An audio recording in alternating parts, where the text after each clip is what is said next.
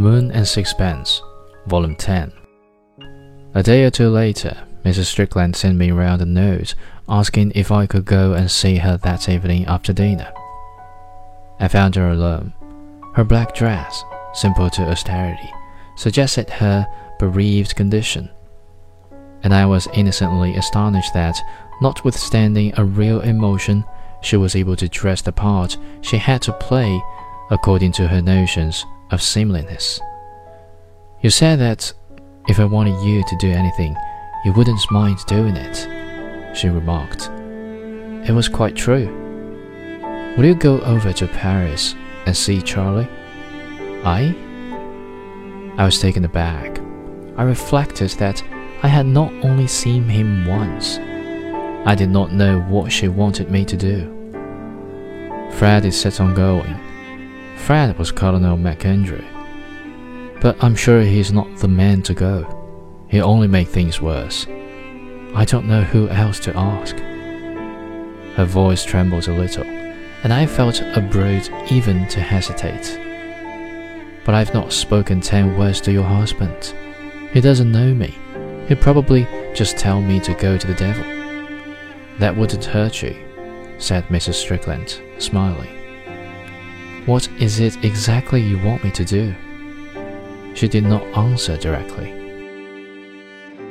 I think it's rather an advantage that he doesn't know you. You see, he never really liked Fred. He thought him a fool. He didn't understand soldiers. Fred would fly into a passion, and there'd be a quarrel, and things would be worse instead of better.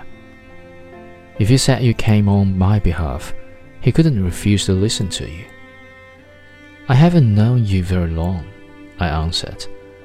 I don't see how anyone can be expected to tackle a case like this unless he knows all the details. I don't want to pry into what doesn't concern me. Why don't you go and see him yourself? You forget he isn't alone. I held my tongue. I saw myself calling on Charles Strickland and sending in my card. I saw him come into the room holding it between finger and thumb. To what do I owe this honor? I've come to see you about your wife. Really? When you're a little older, you will doubtless learn the advantage of minding your own business. If it will be so good as to turn your head slightly to the left, you will see the door. I wish you a good afternoon. I foresaw that it would be difficult to make my exit with dignity, and I wished to goodness that I had not returned to London till Mrs. Strickland had composed her difficulties. I stole a glance at her. She was immersed in thought. Presently, she looked up at me, sighed deeply, and smiled. It was all so unexpected she said. We've been married 17 years. I never dreamed that Charlie was the sort of man to get infatuated with anyone. We always got on very well together. Of course, I had a great many interests that he didn't share. Have you found out who? I do not quite know how to express myself. Who the person who it is he's gone away with? No, no one seems to have an idea. It's so strange. Generally, when a man falls in love with someone, people see them about together, lunching or something, and her friends always come to tell the wife. I had no warning, nothing. His letter came like a thunderbolt. I thought he was perfectly happy.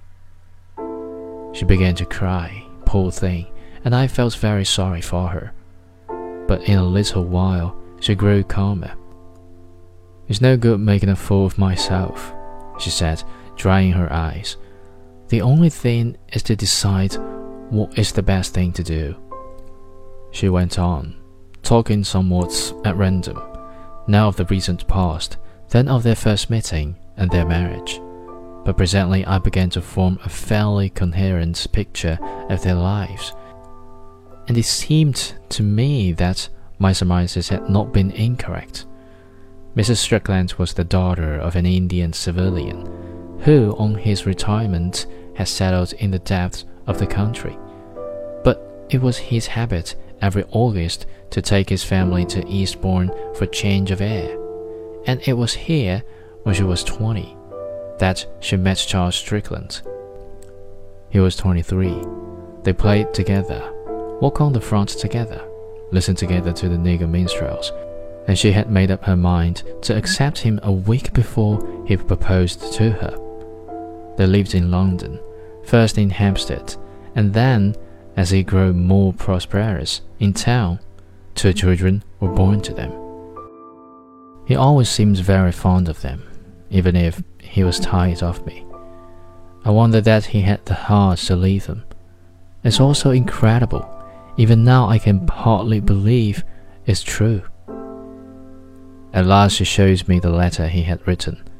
I was curious to see it, but had not ventured to ask for it. My dear Amy, I think you will find everything all right in the flat. I have given Anne your instructions, and dinner will be ready for you and the children when you come. I shall not be there to meet you. I have made up my mind to live apart from you, and I am going to Paris in the morning. I shall post this letter on my arrival. I shall not come back. My decision is irrevocable. Yours always, Charles Strickland. Not a word of explanation or regret. Don't you think it's inhuman? It's a very strange letter under the circumstances, I replied. There is only one explanation, and that is that he's not himself. I don't know who this woman is who's got hold of him, but she's made him into another man. It's evidently been going on a long time. What makes you think that? Fred found that out. My husband said he went to the club three or four nights a week to play bridge.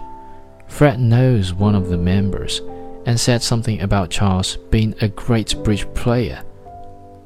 The man was surprised. He said he'd never even seen Charles in the card room. It's quite clear now that when I thought Charles was at his club, he was with her. I was silent for a moment.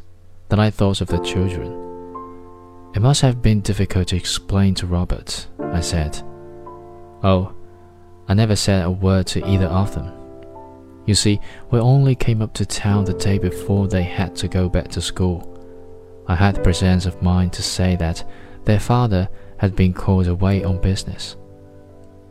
It could not have been very easy to be bright and careless with that sudden secret in her heart not to give her attention to all the things that needed doing to get her children comfortably packed off. Mrs. Strickland's voice broke again. And what is to happen to them, poor darlings? How are we going to leave?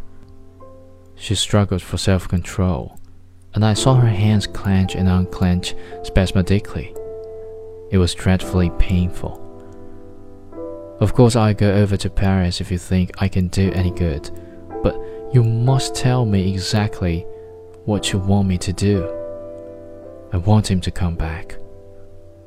I understood from Colonel MacAndrew that you'd made up your mind to divorce him. I never divorce him, she answered with a sudden violence. Tell him that from me. He'll never be able to marry that woman. I'm as obstinate as he is and I never divorce him. I have to think of my children.